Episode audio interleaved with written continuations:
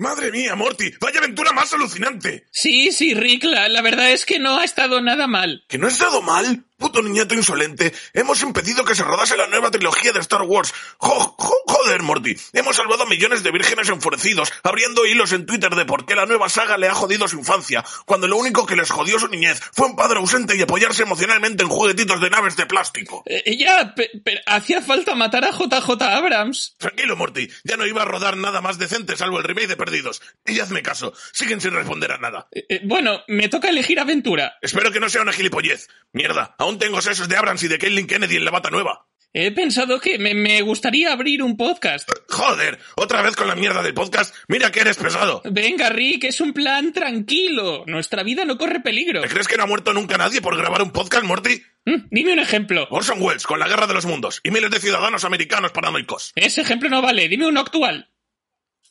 Vale, saca los putos micros.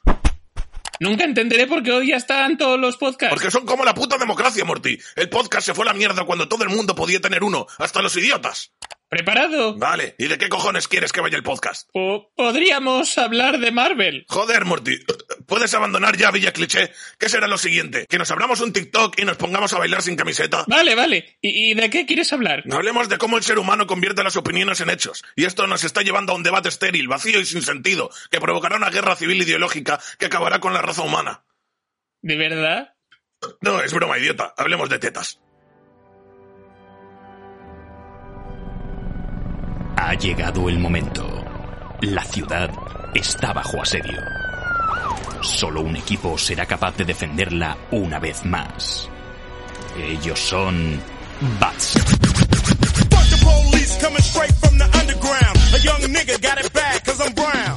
Hola y muy buenas a todos y bienvenidos a GCPD, ya sabéis, el podcast de la policía de Gotham y el programa de verano de Barseñales que hoy, esta semana, llegará a su final, a su final de temporada de GCPD porque el próximo programa será la Season 8, la T08 de Barseñales. Eh, aplausos. Bueno, Eh, nos hemos retrasado un poco con la publicación de este programa porque, bueno, por temas varios eh, no hemos podido grabar antes, eh, así que seguramente estaréis escuchando este programa pues a lo largo del, fin de semana. Pero bueno, que eso nos impida disfrutar de una buena ración de, podcasting mamarracho y sin ningún tipo de fundamento ni objetividad.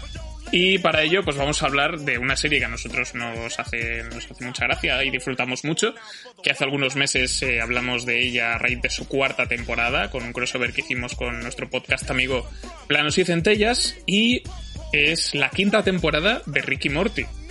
Eh, que en este caso, pues eh, como ya hemos dicho, como acabo de comentar, pues es una serie que nos ha hecho mucha ilusión. Vamos a ver qué tal ha sido eh, esta continuación, si, ha- si está mejor, si está peor, si simplemente mantiene el nivel y ya está. Pero bueno, le podremos sacar puntas seguramente. Así que para ello, pues cuento con eh, mi nieto favorito, Javi. Hola, buenas, aquí estoy puesto y dispuesto a desmenuzar esta serie. Por otra parte, tenemos a Zul, que siempre está dispuesto a squanchear. Ah, sí, es Quanchi. Perdón. Por otra parte, tenemos al mejor cirujano de caballos que conozco, Juanga. Perdón, que gajes del oficio. Y después tenemos a Dani, que no sé si de qué universo alternativo es, si de- del séptimo, del primero, del 24. Soy del 24 y me puedes llamar eh, hombre pájaro. Perso- Me parece bien. Bueno, No persona pájaro, hombre pájaro. pájaro, Birman, como, como la peli de, de Iñárritu. Bueno. Pues eh, antes de empezar, ya sabéis, eh, sin spoilers, haciendo unas impresiones generales sobre esta temporada y después la parte con spoilers, vamos a retomar una sección que os gusta mucho a todos, a propios y a extraños, que es El Batarán. Ya sabéis, cada uno de nosotros tiene 60 segundos para recomendar, desrecomendar una película, serie, videojuego, eh, libro de de papel, que creo que esta semana no hay. Pero bueno, yo, sigo- hay que ir siempre adelante con la C. Así que para ello eh, voy a dejar que empiece Javi mismamente. Tienes un minuto. Que empieza ya.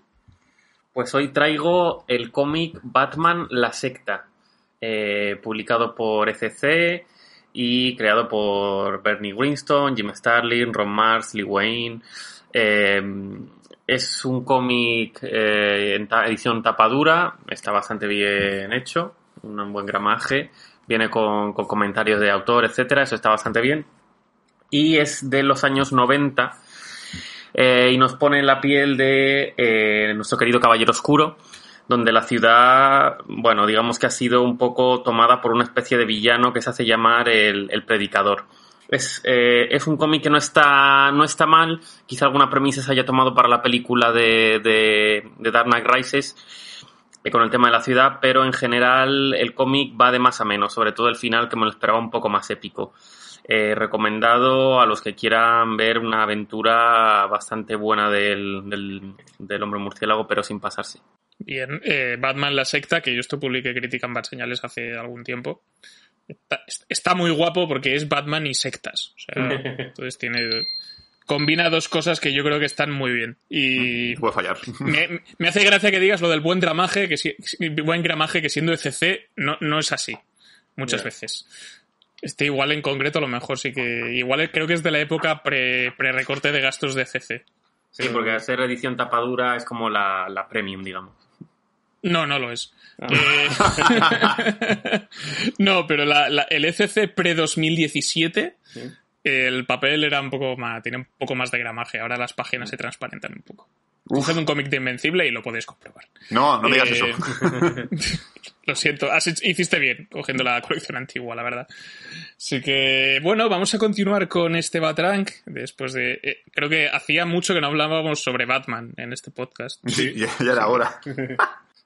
Así que, Sul, te toca a ti, tienes un minuto. que empieza ya? Vale, pues yo vengo a recomendar un videojuego que se está jugando estos últimos días, o últimas semanas, mejor dicho, porque es bastante largo, que es la tercera parte del Kingdom Hearts 3, que me gustaría decir que es el capítulo final, pero como es un juego que tiene 50.000 spin-off, quién sabe si algún día sale otro juego para PSP, PSP2 o lo que salga ya en un futuro. Eh, me parece un juego que se ha, ha sabido envejecer con su, con su audiencia. Es un juego que en principio era bastante infantil, el 1 y el 2, pero tenía como cierta parte adulta. Y esa tercera parte, que creo que ha salido como 13 años después de la segunda, no ha sabido crecer con sus espectadores. Entonces yo, como un tío de 31 años, jugando un juego en el que veo gente gesticulando un montón, hablando sobre esos sentimientos y emociones, me siento súper incómodo. Pero sobre todo lo que peor veo del juego es que hay tantas, tan, cantidad tan absurda de cinemáticas que entre cinemática y cinemática te dejan jugar a lo mejor 5 minutitos. A lo mejor dejan jugar un poquito al juego y tal, pero luego es otra cinemática enorme, larguísima, de 8 minutos, de, de 9 minutos o 10, y es, un, es agotador. Es un juego que es cansino, tercera parte horrible, me da igual ya de qué va la historia porque ya ni te enteras y me parece que sinceramente ha sido una tercera parte nula y fallida. Espero que esto no siga así. Vaya, sí, yo sensaciones parecidas cuando lo jugué en su momento, ya lo hablamos, solo que yo aguanté tres horas y dije, se acabó. Bro. Podría- Podríamos decir, Sur, que se ha colado un poco de videojuego en tu Puede película. ser, Sí. se puede decir que sí. Sí, sí. O sea, el otro día me puse a mirar en YouTube, eh, porque es lo típico que hace cuando hay un videojuego, que es a- a ver, recopilar las cinemáticas para ver a la gente que no quiere jugar al videojuego. Las de Kingdom Hearts duran 14 horas. Buah. Ca- 14 horas cinemáticas, ¿eh? Bueno, es un Se- poco. seguro que la, seguro, seguro que Death Stranding tiene menos. Eh, Seguramente. es un poco que. No digo que es un poco y que han cogido un poco ya la, la, la inercia de los Final, que los Final también hay muchos que pecan por exceso de, de cinemática. Sí, sí, sí. Bueno, y Hideo Kojima, ¿no? Y Kojima, sobre todo. Stranding, que eso ya está, está metido ya en su ADN. Sí, sí. Pero bueno, después de, de- de este mal sabor de boca que nos ha dejado, que nos ha dejado Kingdom Hearts, eh, pues me va a tocar a mí hacer el Batarang eh, y voy a empezar ahora. No sé si recomendando o recomendando una película que he visto hace muy poquito, que se llama Maligno o Malignant, que es la nueva película de terror de James Wan, que ha vuelto al terror después de, después de Aquaman y Fast and Furious 7, etcétera, etcétera que en este caso cuenta la historia de, de Madeleine, que es una mujer que tras quedarse, bueno, pierde, sufre un aborto accidentado tras que una especie de, de ser o de entidad se cuele en su casa, mate a su marido y la ataque a ella. Eh, esto producirá pues que más adelante pues empieza a tener ciertas visiones de lo que parecen estar relacionadas con los asesinatos que está realizando esa entidad, esa persona sobrenatural y tendrá que investigar y resolver por qué ¿Qué pasa? Que esta película es una puta ida de olla, es una puta fantasía. Si os gusta James Wan, eh, no es una película, es una experiencia. O sea, yo os recomiendo que lo experimentéis porque el tercer acto es una puta flipada y me ha gustado mucho, pero entendería que no os gustase. O sea, es One Experience. Es, es- sí. A one, de- a one- y dice one the night cuando la ves. Vale, pregunta. ¿ha- ¿Hay humor involuntario? Es decir, hay veces que parece que te ríes y en plan, no, de- no a reírme con esto, pero me hace gracia. Joder, ya te digo. Pues mal vamos. Sí, hay, hay voluntario, hay voluntario e involuntario. Lo que pasa es que el involuntario no sé si es voluntario, Joder. ¿sabes? Vale, vale. Es muy raro, pero, pero- eh, yo lo he disfrutado mucho, pero entendería que, que no. Eh, Tiene la- está la crítica muy dividida y es, me parece totalmente comprensible. Eh, pues nada, yo creo que con esto tenemos el Batrán, que ha sido cortito. Este tenemos eh, poca cosa. Pero bueno, la semana que viene yo creo que traeremos más cositas. Así que ahora sí, vamos a entrar en materia. Vamos a hablar sobre la quinta temporada de Ricky Morty. Así que eh, dentro música de explorar universos.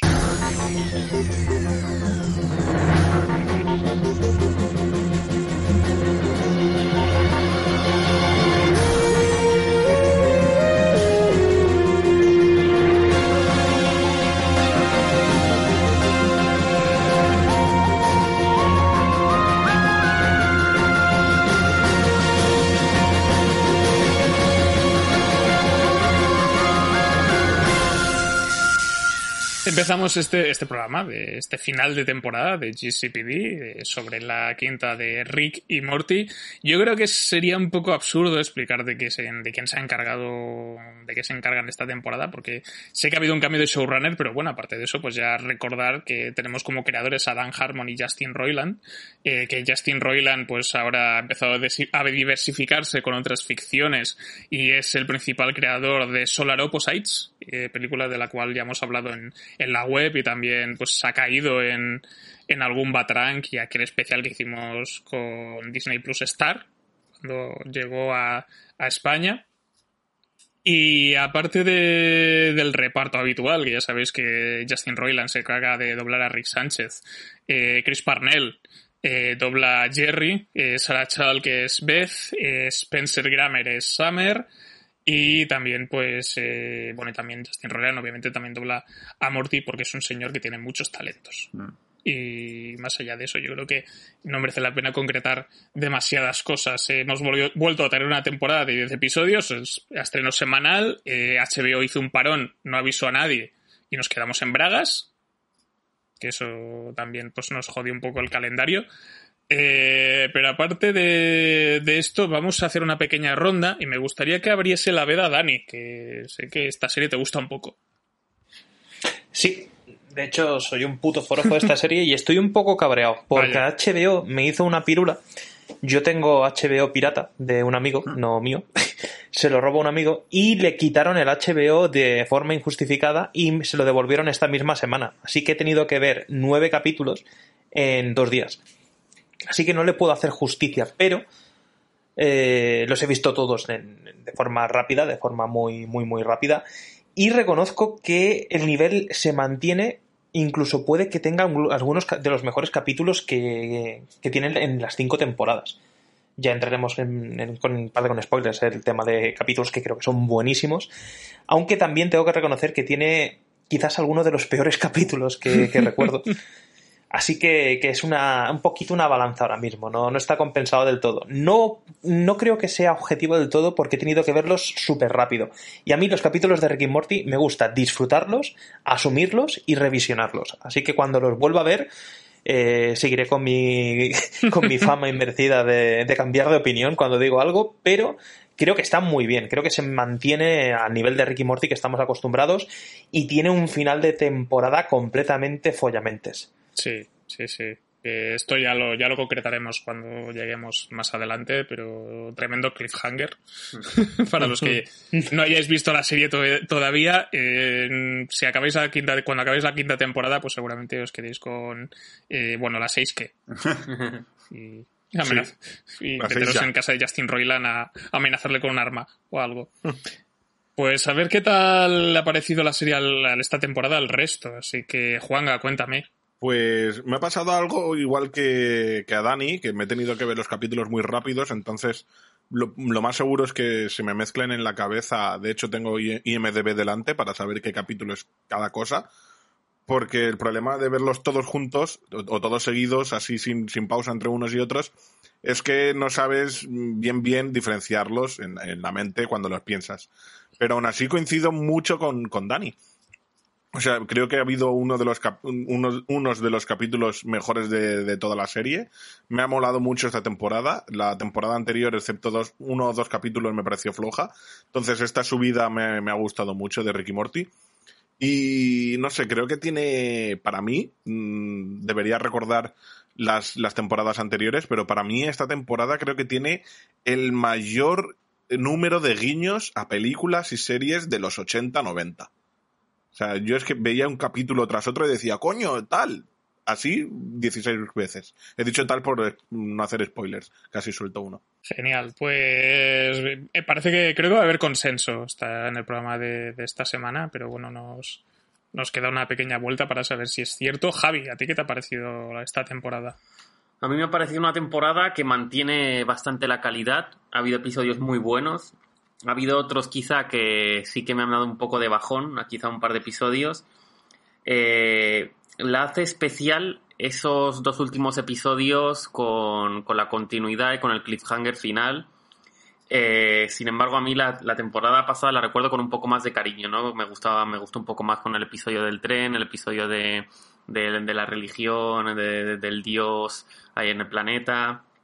Eh, y esta sí tenía, tenía persona, tiene personajes bastante carismáticos y tiene ese, esos dos episodios finales que son la hostia. Pero en general yo me quedo con la anterior. Sin embargo, insisto en que esta eh, también tiene episodios muy buenos, muy buenos. Pero me pareció más regular la anterior. Eh, pero ya digo, esta temporada para mí me parece también de las mejores y me ha gustado mucho. Lo que pasa que, claro, yo tampoco he tenido tiempo de, de revisionarlos y tendré un poco de cacao mental. Pero de temporada de, de 8 fácilmente. Genial, pues eh, a ver, me queda Sul por aquí. Eh, uh -huh. ¿A ti qué te ha parecido esta temporada? Bueno, nuevamente, antes de empezar, disculpad con la audiencia porque sé, lo voy a decir otra vez, lo dije en el anterior podcast por si acaso, pero lo digo también en este, que no hemos hecho de la poca de Casa de Papel, pero haremos más adelante, ¿vale? No os cabréis. en diciembre va a poca de Casa de Papel, sí, porque sí. a todo el mundo, nadie habla del final de Ricky Morty, todo el mundo habla del final de Casa de Papel porque es como más fenómeno mundial. Y a lo mejor este podcast no, no, sea tan escuchado como el otro, pero bueno, yo sé que hay gente que es fan de Ricky Morty, que la ha visto como nosotros al, al día a día, bueno, es, o, de golpe al final, pero hay gente que la ve.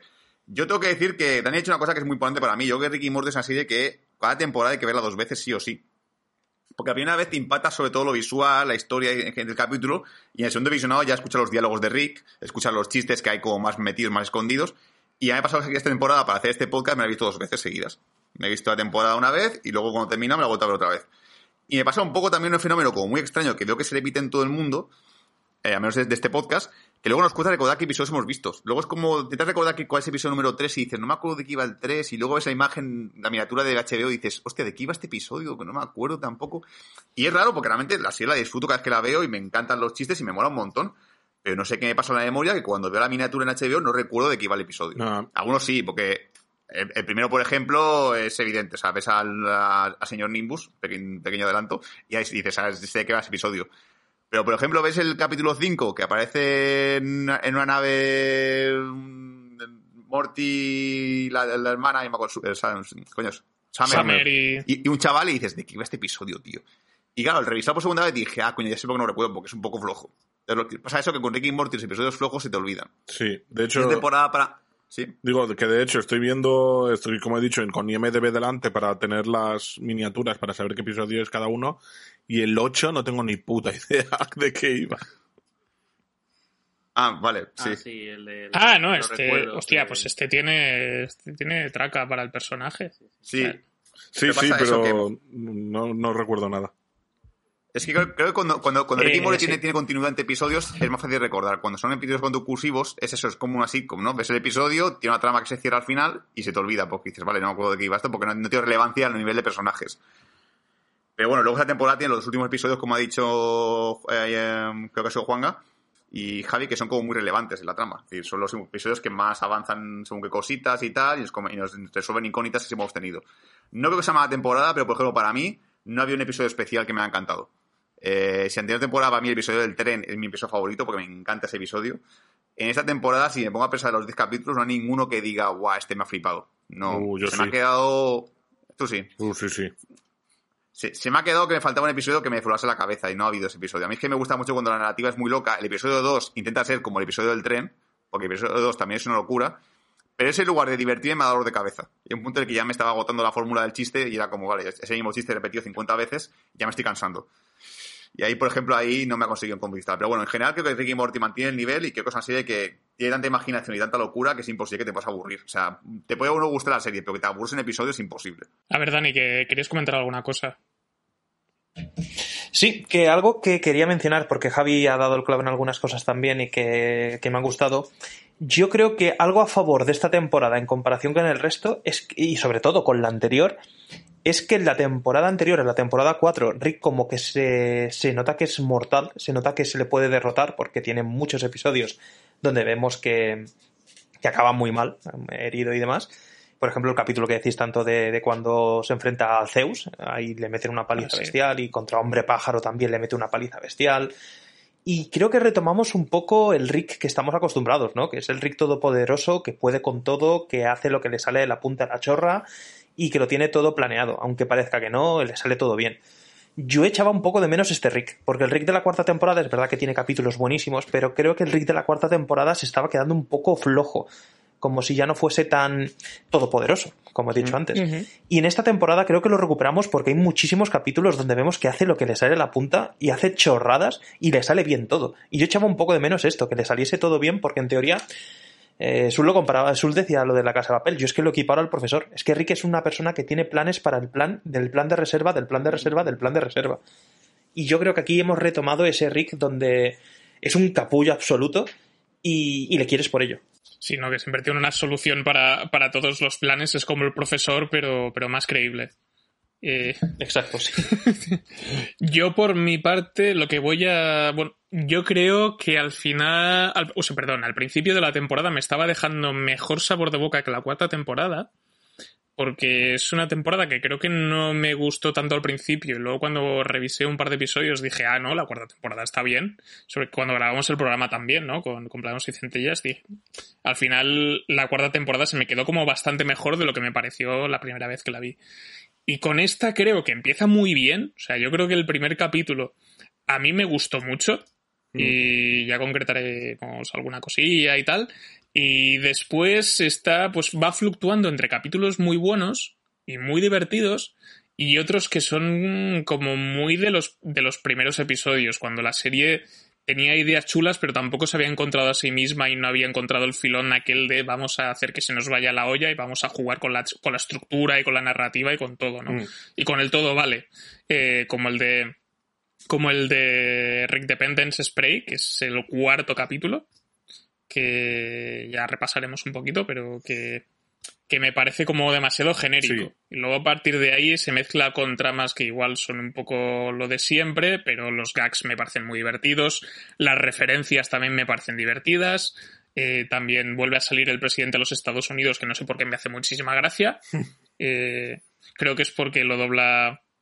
Creo que es porque lo, dobla el, de- el que dobla aquí a Bruce Willis, ahora no es el actor de doblaje, perdón.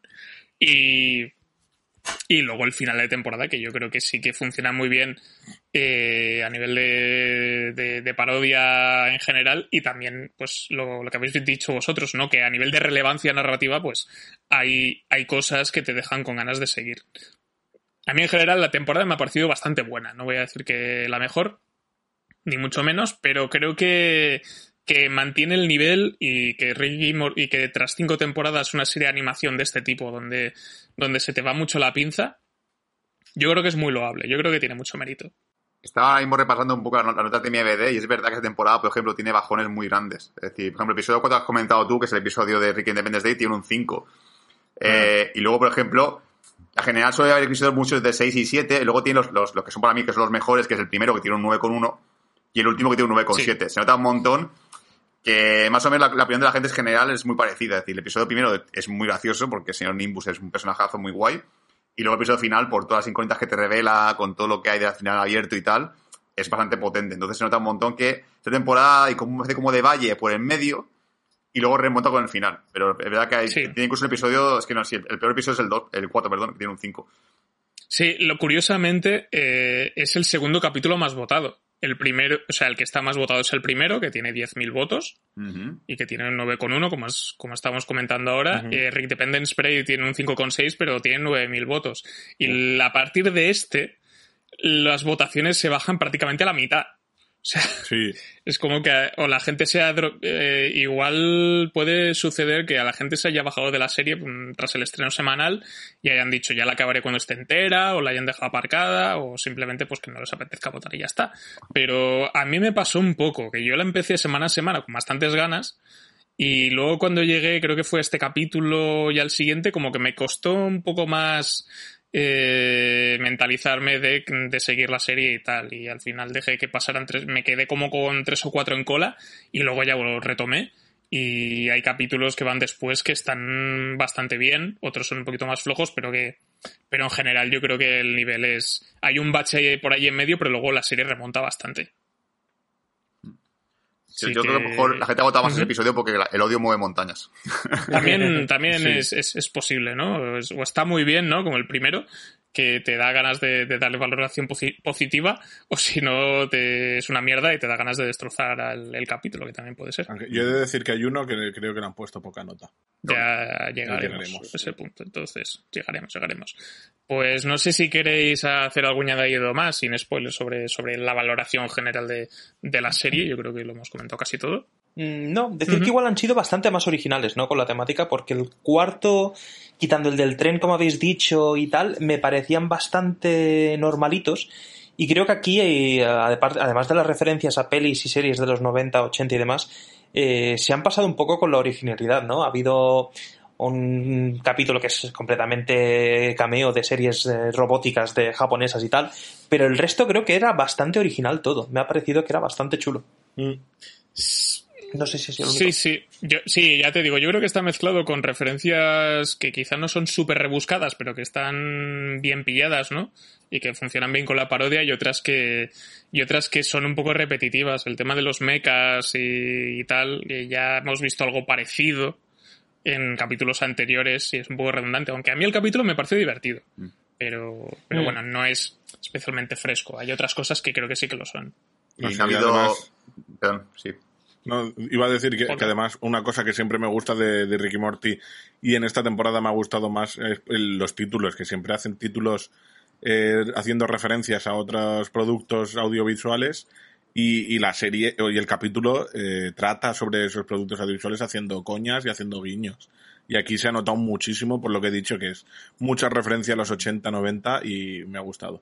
Eh, Sul, ¿qué Que me, falta, me falta este capítulo, me falta esta temporada eh, jazz de serpientes. Vale, me, me parecía que era algo interesante que fuera a meterlo. Ah, ya. Sí. Se, se ha echado de menos, ¿eh?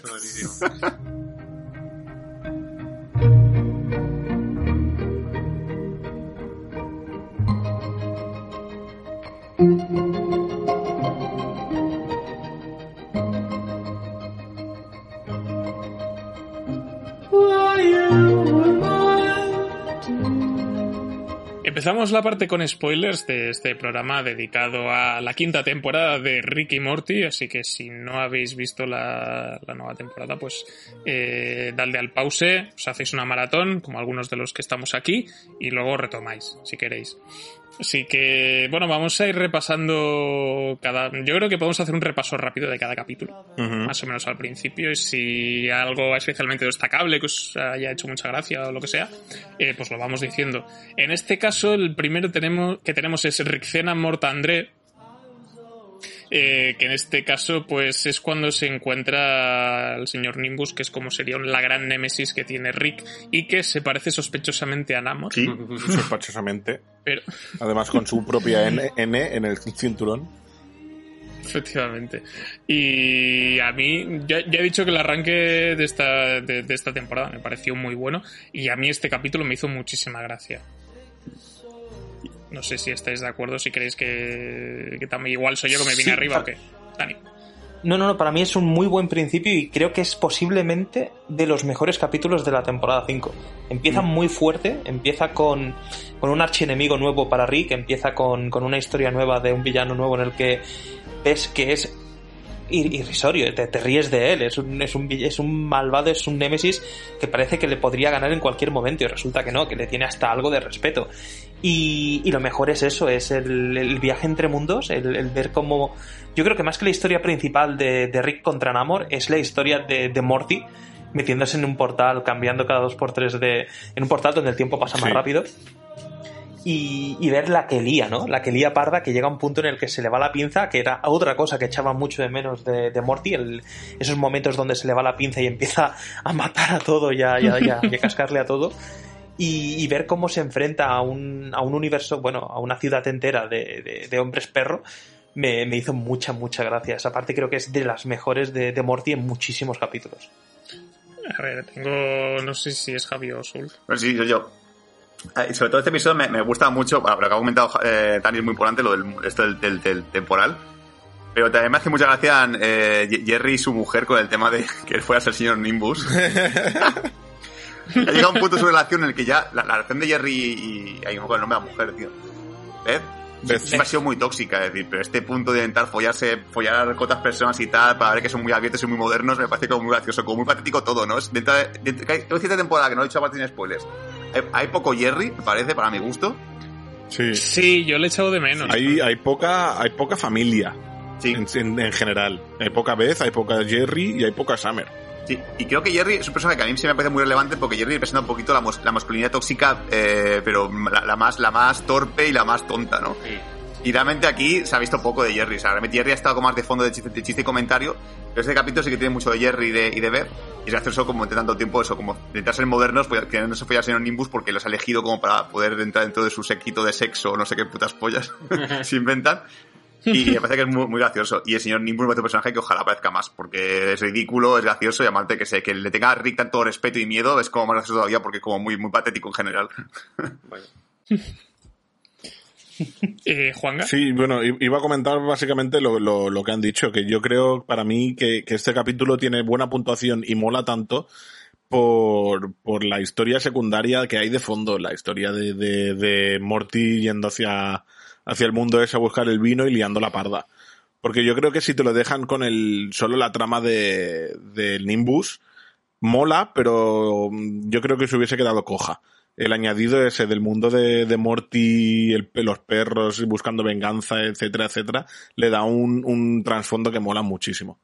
Sí, ese trasfondo picantón, ese trasfondo Sí. picarón que, que, que nos gusta tanto ver porque él realmente va de buena fe, ¿no? Porque realmente vemos que la liada parda es que intentando ayudar a alguien, la lía más, la caga, le acaban cogiendo miedo y consigue que toda una civilización se ponga en su contra por, por, por, porque sí, porque realmente algo malo no hace, simplemente tiene la mala suerte de, de herir a, a uno de los hombres perro y a partir de ahí se va creando un miedo hacia él. Eh, se crea el rumor de- del niño, el, niño que viene del otro mundo, que, que solo viene a hacer el mal, que me parece delicioso lo, lo, lo, lo- lo mal que le tratan por, por lo poco que, que hace. Y ver después cómo acaba. Pues me recordó mucho ese episodio, no sé qué temporada es, creo que es de la 4 también, que es- tenía una piedra para ver el futuro y la muerte Ah, sí. que acaba siendo como un dios, que se Sí. pone piedras y flota y dice, voy a Ah, morir sí. Con, con Jessica. Pues me recordó mucho eso, ¿no? Se le va mucho la pinza y es una mezcla entre ese capítulo y el mundo de. y el de. mm, la película esta de los asesinatos. Eh, ¿cómo se llama? Que los americanos durante un día pueden hacer lo que les da la gana y pueden matar a. Eso, la purga. Me recordó esos dos episodios. Tiene una mezcla deliciosa de esos dos, que son de mis favoritos con Morty, la verdad. Sí, Sí. Lo, de la, lo de la purga fue Sí, sí. una movida. Fue una movida. Me Es que, de hecho. Lo comparo porque una eran gatos y ahora son perros. Parece que Sí. tiene que, que matar a todos los animales, Sí, ¿no? sí. A mí me encanta que, que todo se lía porque solo buscan polvo. Sí. O sea, lo, lo único que quiere es conseguir el vino para desinhibir a Jessica y que pase lo que tenga que pasar, lo que está buscando Jessica. Pero se acaba cansando y, bueno, no, se acaba cansando, no, se acaba, acaba siendo como teniendo una revelación multi, multigaláctica y todo eso del, del tiempo que ha Y. Jessica ahí. no, no va a aparecer más en ninguna temporada más, o sea, ni, ni temporada, ningún capítulo más de la temporada. O sea, como que Jessica ya se ha cerrado la trama porque dice ya que no quiere saber nada del mundo porque se ha quedado paralizada, ha ido ante millones de años y tal. Es como yo ya he visto, ya he visto suficiente. Mm. Mm. Ya está la, ya está la trama La es que cerrada. desaparece. Sí, sí. Sí, sí. Pues continuando con la con el listado de capítulos, tenemos el segundo que es eh, Rick Dobles, mi Mortiger y yo.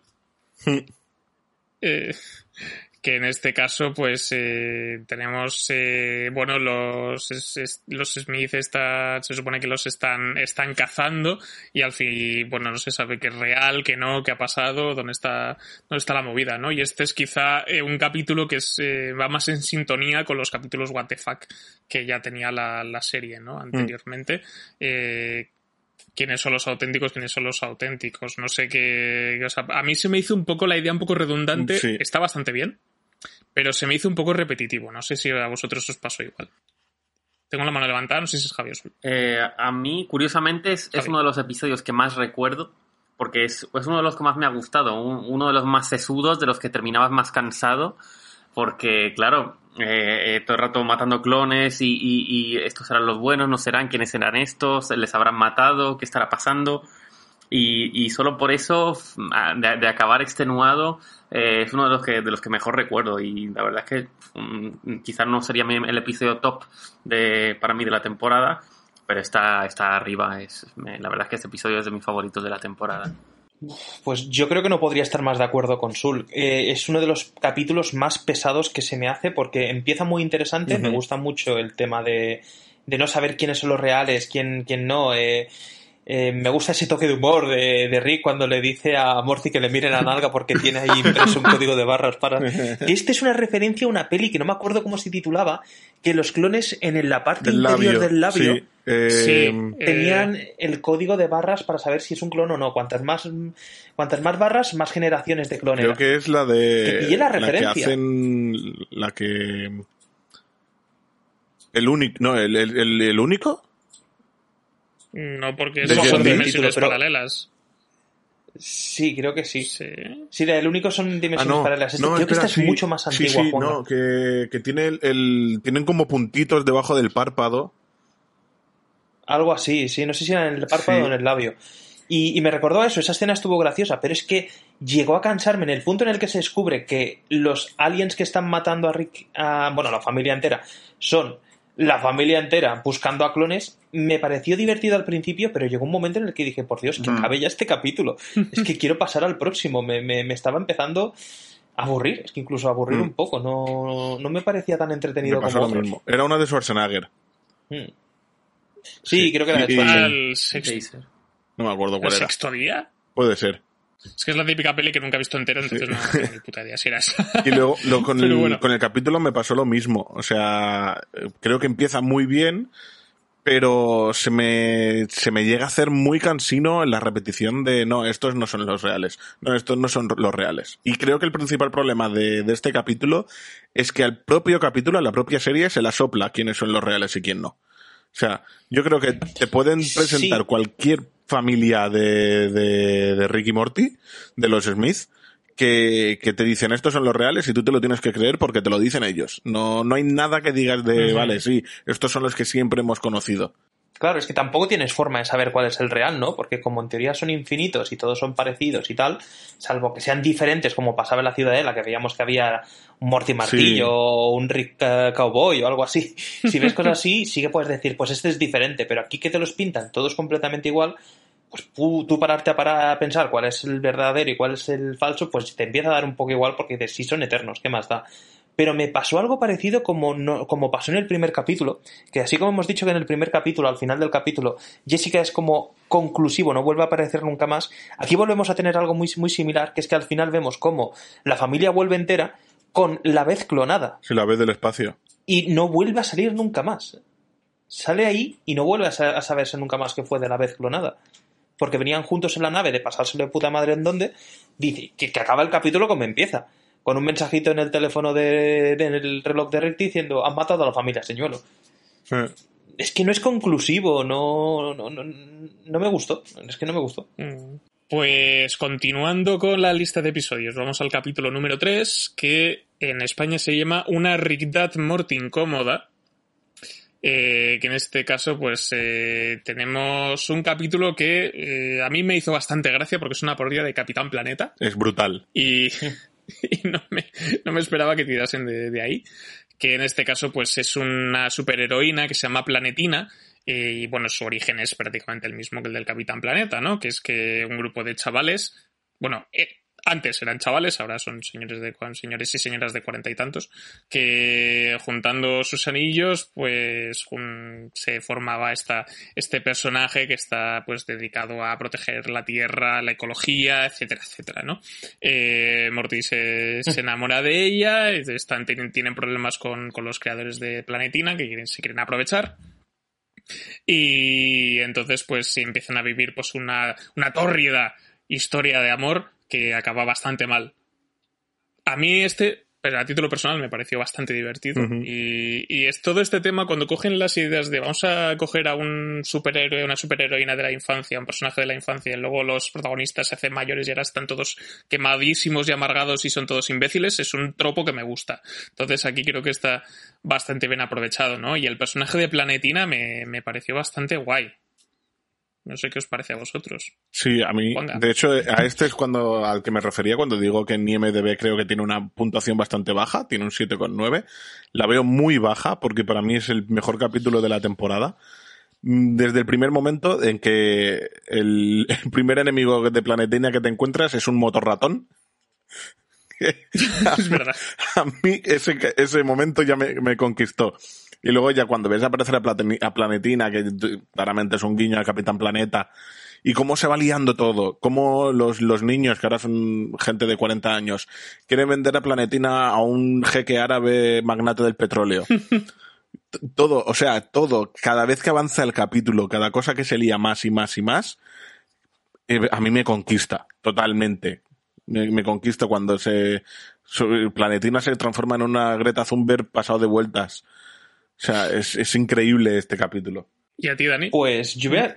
Sí, yo, yo creo que voy a generar un poco de discordia aquí. A mí fue uno de los capítulos que se me hizo más aburrido, pero igual fue porque el tema de Planetina yo no lo relacioné, es verdad que no lo relacioné con la, con la, con la serie, pero no me gustó nada la historia paralela de, de Rick, porque normalmente sabemos que la, la mayoría de capítulos de Rick and Morty Ah, sí. pues bueno. tienen una parte que es eh, una historia de alguien y después una, una historia, digamos, eh, secundaria en la que pasa algo y se acaba relacionando o acaba teniendo un peso en la serie bastante importante. Pues no me gustó nada la historia de Ricky Y Summer. y Summer, que creo que es la única historia así que Summer participa a solas con el abuelo. Me suena que Hostia, no hay pues más. fíjate que no recuerdo la subtrama, si me la puedes refrescar. La de que tienen que ir a planetas a Eh, follar. Sí, que van de fiesta Ah. de mundo en mundo, porque hay tres mundos que van a implosionar, que van a acabar, que van a implosionar. Y la idea es pasárselo de puta madre mientras que el resto de Ah, gente vale, de ese planeta muere. Ah, no, esa- sí, esa No me subtrama interesó. me, me gustó al principio, luego sí que se Se hace... hace flojilla, sí. Se hace un poco pesada. La de Planetina está mucho Se hace mejor. pesada. Es que la de Planetina me pareció interesante ver a Rick que coge los anillos, a Morty, perdona, que coge los anillos, se carga Sí. a todos los chavales y tal, se le vuelve a ir la pinza, delicioso. Pero el resto, mm, como que acaba siendo muy cliché, ¿no? Que, que te dan muchas esperanzas y te pone los dientes largos, pero tampoco acaba pasando nada. De hecho, Planetina es un personaje que se le va la pinza a los dos minutos de, de libertad y, y deja de tener tanto peso y tanta importancia para después desaparecer y quedar en la nada, porque es que no volvemos a saber nada tampoco de Planetina en ninguno de los ocho capítulos restantes, perdón, siete capítulos restantes de la serie. Está entretenido, sí, pero es que yo creo que la subtrama, las- la, la historia secundaria, acaba cagando lo poco interesante que me estaba pareciendo la historia planetina y, Sí, y de hecho a mí ya se me había olvidado la subtrama. Pues imagínate.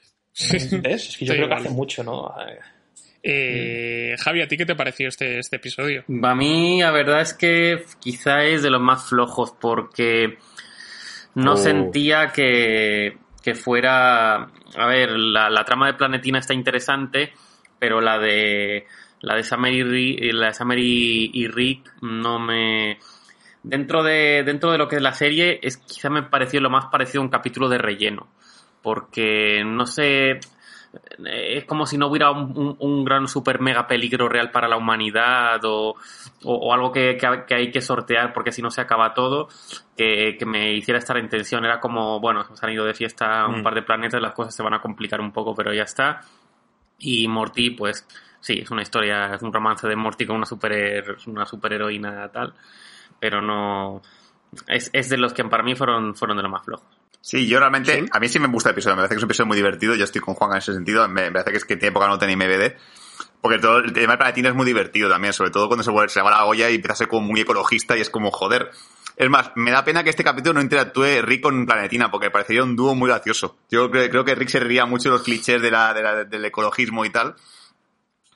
Y creo que este episodio me demuestra ya de por sí que no sé si es Dan Harmon o no sé quién de ser los guionistas que está obsesionado con el tema de- del- del- del incesto familiar.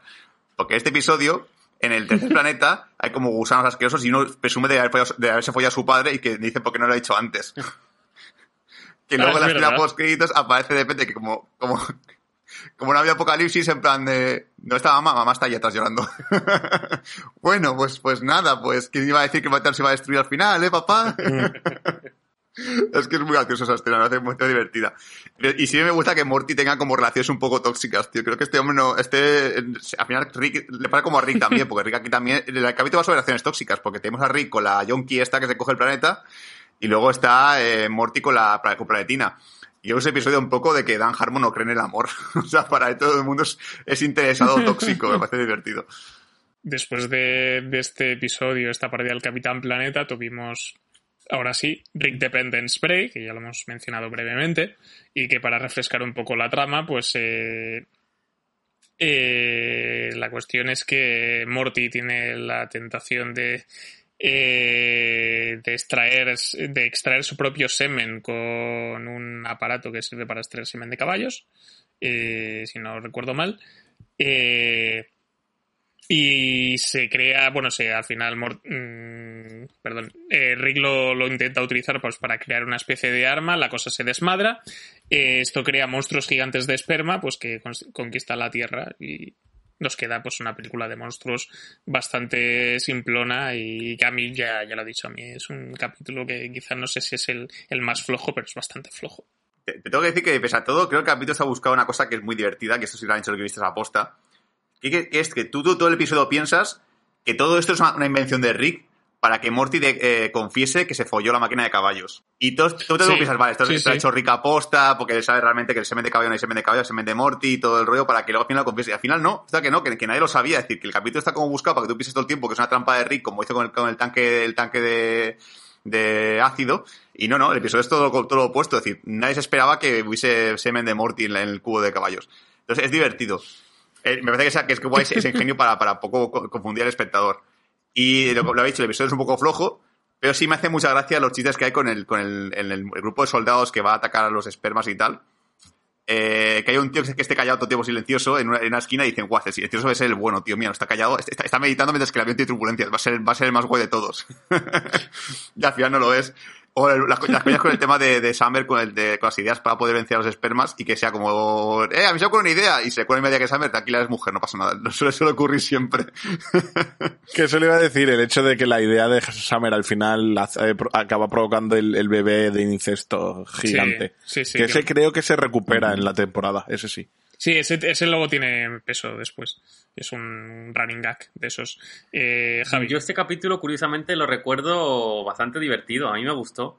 Porque monstruos, monstruos que son espermatozoides gigantes, eh, el, el pequeño espermatocín, eh, luego el, el bebé gigante. De los Mm, caballos. Sí, eh, me pareció, me pareció, a mí me parece muy divertido. Es el que peor nota tiene, pero para mí, desde luego, no es el peor ni mucho menos de toda la temporada. Lo, lo recuerdo bastante guay.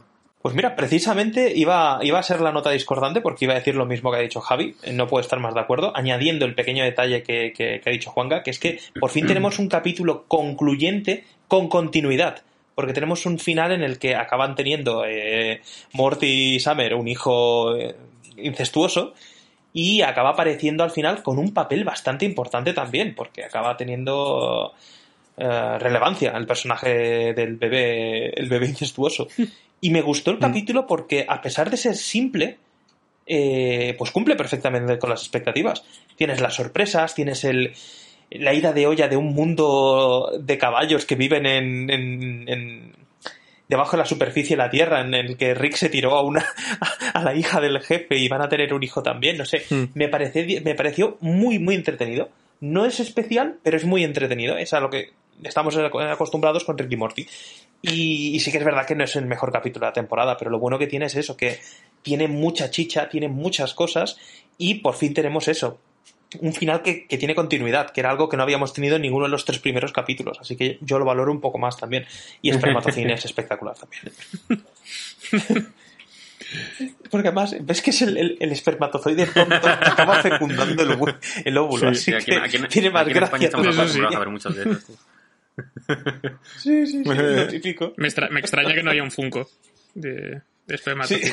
está tardando.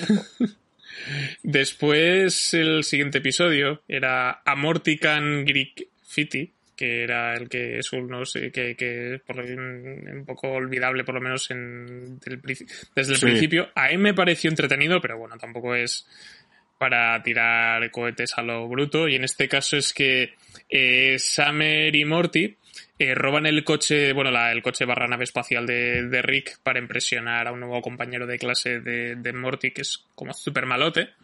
Y en paralelo, eh, Rick y Jerry viajan a otra, bueno, otra, una especie de, a una especie de dimensión que es ni más ni menos que una parodia de Hellraiser.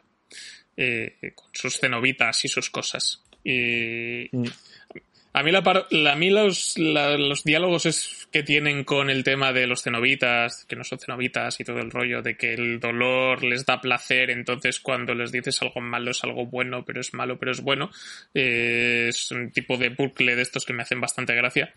Y el coche de, de también me pareció divertido, pero, pero es un capítulo un poco normalillo. Mm, para mí el más flojo de la temporada. O sea, yo la, la historia de que tienen de Rick, Betsy y, y, y Jerry de, de tener que ir a un karaoke porque a los, a los demonios estos les pone cachondos o les gusta el sufrimiento de ver a Jerry pasarlo mal, Sí. eh, se me hizo muy pesado y el tema de, de Morty y, y Summer intentando impresionar al nuevo chico eh, también se me hizo muy aburrido. No sé, es- este para mí flojo por todos lados.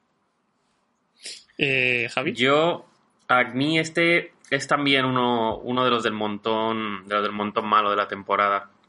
Porque también es un poco DLC, es un poco relleno, porque aunque, aunque me, sin dudarlo, prefiero la trama de, del Hellraiser que no. Eh, y, y me gusta mucho cuando empiezan a hablar de el sufrimiento me, me da me da gustirrinín y me encanta ver a Jerry haciendo el parguela porque eso me da me da mucho placer eh, es verdad que el tema de, de Morty Summer y el chico nuevo que quieren impresionar y que le roban la nave espacial me parecía un poco eso, un poco, no sé, un poco no, no está pasando realmente nada relevante que, que, que sea importante para la historia ni nada, simplemente una trama curiosa y otra pues muy descafeinada. Eh, ¿A ti qué te pareció, Sol? Sí, yo suelo decir que, que cuando Jerry llega al karaoke y dice, oh, tiene música de Smash Mouth, y los, los monstruos después se corren de gusto, me parece muy cruel. A mí me gusta Smash Mouth, no es, no, no- A mí me, no es tan patético, joder, ¿qué pasa? O, o le estás una gran canción. Sí, en, en general ya lo he dicho antes en la, en la crítica sin spoiler. A mí este episodio es que ni me acordaba, lo, lo- lo- lo vi por segunda vez y dije, ah, coño, y casi se me puede olvidar otra vez, por tercera. O sea, que imagínate lo que me gusta. No, no me, no me mueva nada este episodio. Yo ahora que Sul ha, ha mencionado esto, quiero, quiero hacer un Sí. mensaje para los creadores de series, de series de dibujos para adultos. Eh, ¿Qué pasa con Smash Mouth y Nickelback, tío? Siempre se meten con No estos sé. dos grupos. Dejadlos en paz, son muy buenos. Envidia. Leave Britney alone. She's a human. Lea- Leave Britney. Alone. Eh, Dani, ¿a ti qué te pareció este capítulo? Pues creo que vamos a coincidir. Para mí es el más malo de la temporada. Y. Y me sorprende porque normalmente los capítulos del coche me gustan. Esta, esta, esta entidad tipo Jarvis de Iron Man, que es el coche y el trastero, que creo que son la misma voz, y tal, me gustaba mucho, pero es que no entiendo cómo puede hacerse tan aburrido un capítulo tan dinámico, ¿no? Porque el tema de los hombres piercing, que el infierno, los demonios y tal, me parece interesante, pero es que creo que la subtrama esta de Summer, Morty y el nuevo me da un poco de asquete. Y el final vuelve a ser un final malo. Un final donde todo Sí. lo están haciendo por el, el chico eh, que tiene pinta de ser guay, él tiene pinta de ser. em, eso, un chico chachi para fardar con, con, con el resto de compañeros de clase. Y es que acaba siendo también una chorrada. Es que no, no, no tienen nada bueno. La única parte que me gustó fue eso, cuando se mete con Jerry. Pero es que está tan explotado meterse con Jerry. Sí. Sí. Lo, uno, lo único destacable que tiene un poco de continuidad es que en las escenas de la escuela no está Jessica. También, es verdad. Mm, sí, sí. Es como si hubiese desaparecido, sí. Sí, en una dimensión paralela o algo y, y en, y en ese universo no está, yo qué sé.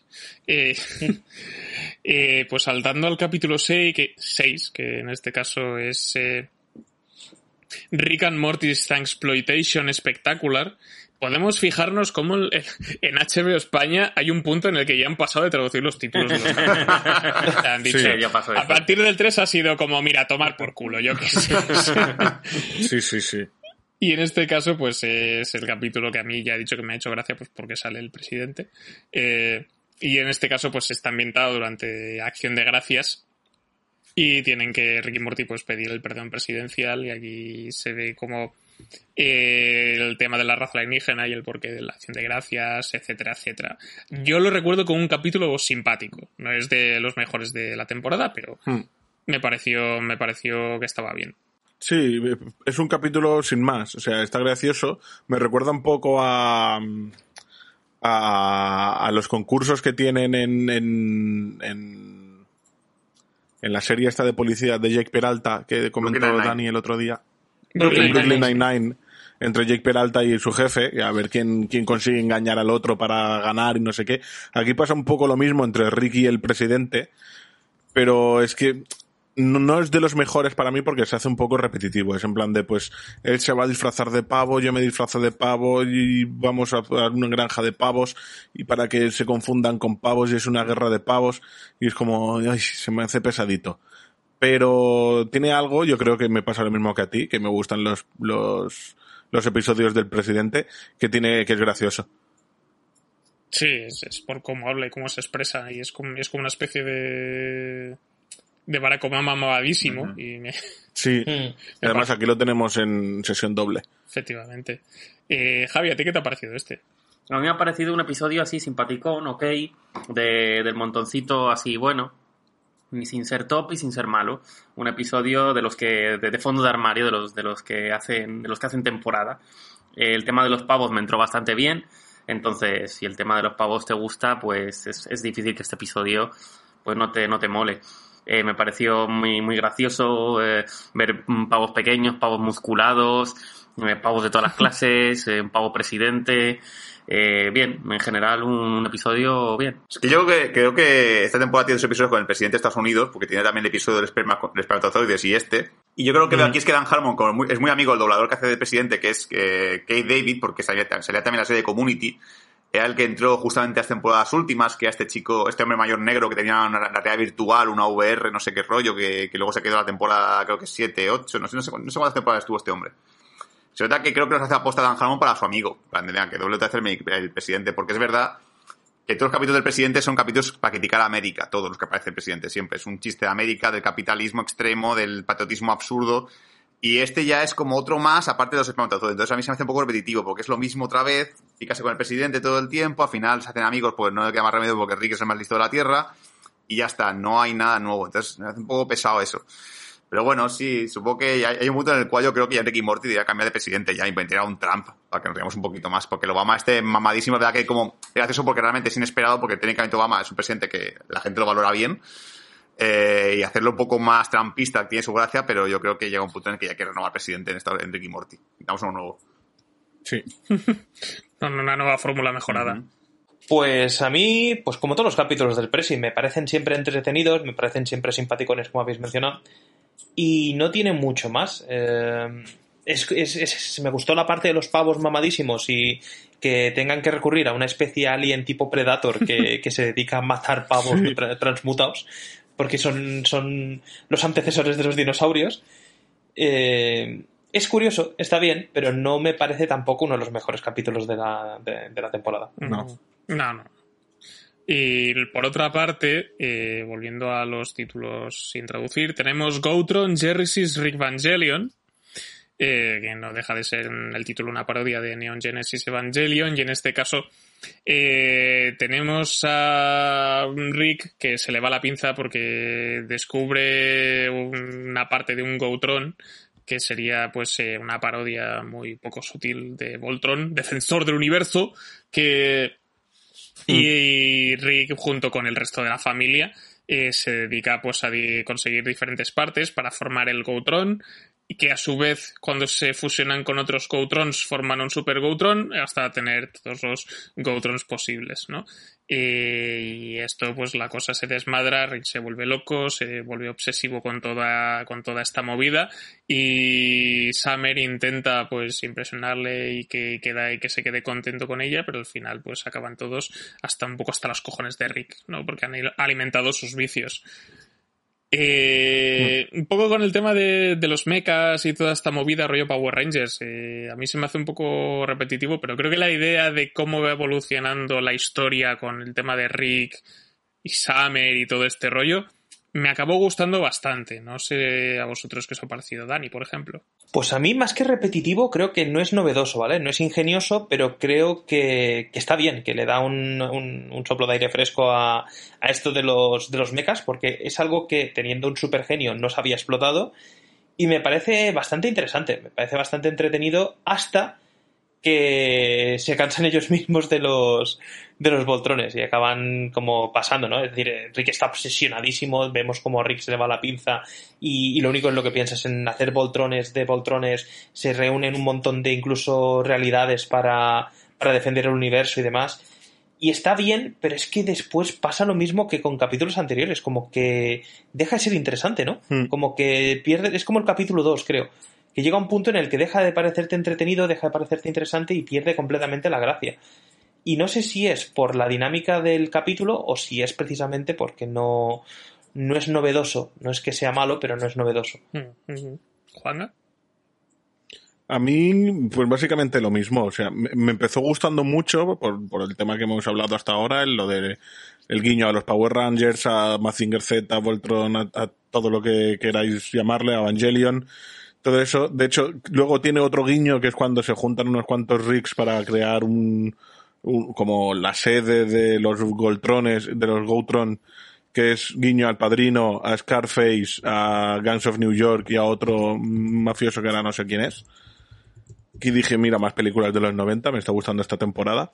Ah, cara cortada. Esa escena de cara cortada Sí. con la Sí, metralleta al sí, final. sí, eso estuvo. Sí, de hecho, Scarface. hay una escena que luego, exacto, que luego Rick, el Rick normal hace una escena igual que, que Scarface. Mm. Y, y eso, eh, todo eso me moló, pero es que es verdad que se hace muy repetitivo el capítulo.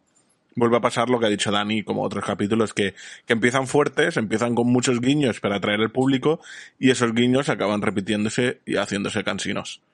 Mm. Javi. Yo, este capítulo también lo tengo como, como así un capítulo bastante normalito, ¿no? Ni, ni muy bueno ni muy malo. Eh, al, al hacer guiño a los mechas y a la cultura así de, de, los, de los robots japos, pues me cayó muy simpático. Pero es verdad que el- o sea, hacia el final lo acaban estirando. Pero hay una cosa que me gustó también que fue cómo combinar un capítulo de, de mechas y, y fusionarlo con el padrino. Y eso me gustó, me gustó mucho. Pero sí, eh, en contraposición tenemos que me ha gustado por el tema de los mechas y por fusionar tramas con el, con películas de tipo Scorsese y Padrino y tal. Y luego tenemos que realmente eh, no hay mucho más donde, por donde coger el capítulo y que estiran mucho la trama y se acaba haciendo quizá un poquito pesado. Eh, per- perdón la interrupción, pero ¿es este capítulo que acaba, que la parte final, que me parece, si es esto, me parece, me pareció lo mejor del capítulo, que tienen como una charla monstruos. motivacional de los, Ah, los sí. monstruos que tienen que traspasar el portal y dice, ¿os imagináis que traspasemos el portal y nos volvamos gigantes, estúpidos y con ganas de matarlos a todos cuando solo queremos, cuando solo llevamos la cura del cáncer? Ah, sí. Me pareció delicioso ese final, me parece lo mejor del capítulo. Eh. Y nada, y dura 30 segundos. No, pero creo que era que no podían hablar sino solo, solo, solo gritar y claro, los humanos enseguida les empiezan a disparar y claro, ellos no pueden explicarle que trae la cura contra el cáncer. Exacto. Los, los kaiju. Los Kaiju es que es, es un guiño a Pacific Rim, supongo. Sí, sí, sí. Bueno, yo solo hacer dos apuntes sobre este episodio. Delicioso. Primero, quiero un capítulo de Tetalandia, ¿vale? Porque Tetalandia me da mucha curiosidad. es verdad, Tetalandia. Sí, porque Tetalandia es un sitio, sitio en el que he dicho, a ver, es un paquete de tetas, es una gilipollez, pero yo también querría ir. Solo por la gracia. Y segundo, muy gracioso los, los personajes de anime que aparecen de repente en la serie, como los, los verdaderos eh, eh, dueños de los voltrones, de los gotrones, perdón. Me hace mucha gracia, pero es verdad que el episodio creo que Dani le ha clavado. Es decir, tiene el problema igual que el 2. Cuando el chiste es repetido, cuando el chiste es realmente lo mismo todo el tiempo, se hace cansino. O sea, Ricky Morty es así súper dinámica, que tenga todo el tiempo referencia a cosas, todo. Constantemente tiene que ser un, cambio de, narrativa y de, novedades. Cuando el episodio es el tiempo lo mismo, que es la coña esta de que es como uno de los nuestros, con lo no sé qué, con lo de los voltones, te, te aburres. Ya es igual lo mismo todo el rato y ya pierde la gracia. Entonces es cansino también este episodio. Sí, sí. Y saltando a este, tenemos el octavo, que sería Returnal Friendshine of the Spotless Mort, que en este caso, eh, pues eh, son les- el- descubrimos que Rick ha estado intentando pues recuperar eh, por lo menos la conciencia de persona pájaro, personaje recurrente de la serie al que le tenemos mucho aprecio. Ujú. Por lo menos muchos de nosotros. Y aquí es una especie de, pues eso, de viaje a través de los recuerdos de la conciencia de, de persona pájaro y, también el- los cambios que ha sufrido Reed de cómo era cuando era más joven y le conoció y cómo ha cambiado su relación, etcétera. ¿Qué os ha parecido este capítulo, Sul? Mira, este capítulo me gusta porque cuando se incide mucho más en la mentalidad de Rick, creo que es cuando los capítulos tienen como, aparte de ser graciosos, tengan como un poquito más de trasfondo. Y este episodio tiene mucho sobre Rick porque realmente te, da- te das cuenta de que es una persona muy solitaria. De que él quiere a hombre pájaro, pero es tan orgulloso que no puede decírselo. Él está, es, es- él es su mejor amigo, no lo quiere conocer nunca, pero sabes que la intenta revivir porque le echa de menos. Y por esta parte, por parte de este episodio, Juan, ¿a ti qué te ha parecido? Pues yo eso no, no sabría decirlo porque es el, el que no recordaba, porque no, no lo tenía en mente. Ahora, hasta ahora que hemos hablado un poquito, que, que sí, me acuerdo ahora de, de- de todo lo que tenía que hacer Rick metiéndose en la mente de, de persona pájaro, de la persona pájaro que tiene ahí en su garaje para intentar recuperar la conciencia. Y me gusta porque es un poco de recuerdo de todo lo que ha pasado hasta ahora en Ricky Morty. Es- te hablan otra vez de Tammy, te, te vuelven a presentar al Persona Pájaro, eh, la época de cuando Persona Pájaro fue un robot educado para matar a Rick, todo eso, y te, te añaden un poco más de la relación que tienen este- entre estos dos personajes que tanto nos gusta. Entonces, no tampoco lo considero de los mejores, pero sí de- del montón bueno. Mm, por cierto, mencionar que el, tit- que el título, así como has estado diciendo que otros, otros tampoco se han currado la traducción Sí. y tal, pues aquí pasa lo mismo. Es una película de Jim Carrey que es fabulosa. Sí. A pesar de que Jim Carrey se le considera que solo hace comedias, pues esto es una película que no es una comedia, es una puñetera tragedia. Que es Eternal Sunshine of the Spotless Mind, pues tampoco se ha currado mucho la traducción, ¿no? No. Y, Aunque y aquí va no más tiene- o menos de eso. Que Jim Carrey intentaba olvidar a una chica con la que se obsesionaba y quería mucho. Sí. Y es exactamente la misma dinámica, la misma, el mismo tema que con Persona Pájaro. Que Rick nos confiesa que realmente le quiere, realmente le tiene un aprecio muy grande y no es capaz de olvidarlo, no es capaz de, de dejarle ir.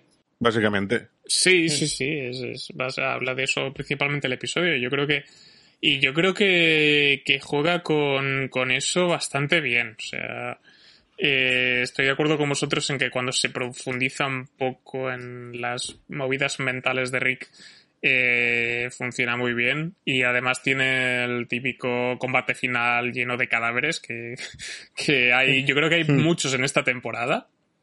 Eh, o por lo menos no me había dado cuenta de que había tantos, tantos en el resto de temporadas, y en esta me ha llamado la atención. Sí, que ese episodio realmente creo que es, re- es relevante para la relación entre, entre Hombre Pájaro y, Rick. Porque hay una escena para mí que, que deja muy claro que, que Rick, que su egoísmo es lo que le impide tener una amistad buena con Hombre Pájaro. Porque él, en la mente de Hombre Pájaro, de Persona Pájaro, perdón, ve a un niño pequeño. Y, Pájaro se lo dice en plan, es capaz de ocultarme, es capaz de ocultarme que, que tenido un hijo simplemente para que eso no te quite ese tiempo de estar conmigo. Mm. Y él, el momento en el cual mira al suelo, en plan, de, es que sí, es así. Entonces, creo que es relevante que, que se vea que Rick realmente es una persona que es muy egoísta, que esto luego tiene relevancia en el episodio número 9, porque creo que ese es, este, este episodio es muy continuista del siguiente, Mm. eh, de que Rick es una persona solitaria porque su egoísmo le impide tener amigos. Pero si no, pues precisamente puede tener amistad, incluso con Morty le pasa igual. Es tan egoísta porque a eso le interesa las aventuras que le gustan a Rick. Las de Morty no le interesa una mierda, solo quiere lo suyo. Que es lo que le impide tener amigos. Mm. Y ya Sí, está, era sí. eso. no, no, está muy bien. Eh, Javi, ¿a ti qué te ha parecido este episodio?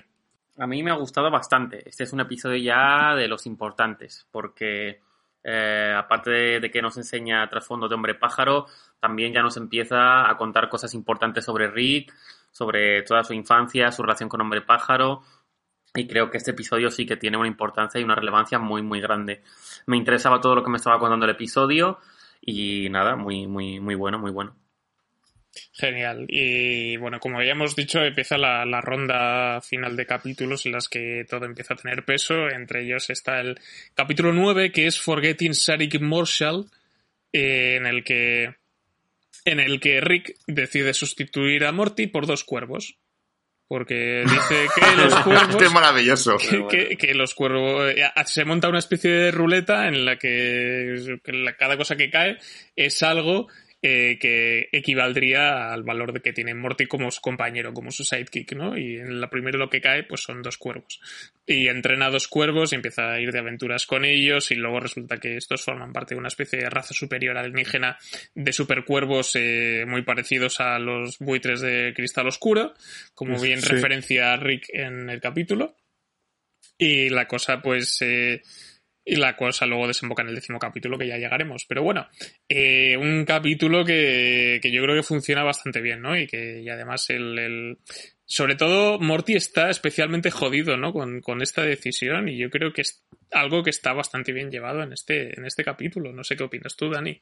Pues yo lo considero un capítulo previo para un buen cierre, porque el capítulo final me parece fantástico, pero es necesario este capítulo que no es ni bueno ni malo para, para llegar hasta ahí, porque realmente es una chorrada el, el- el querer sustituir a Morty, porque además creo que era por una tontería, ¿no? Porque hacía, hacía algo en el laboratorio, no le gustaba, no le gustaba lo que había, lo que había eh, pasado.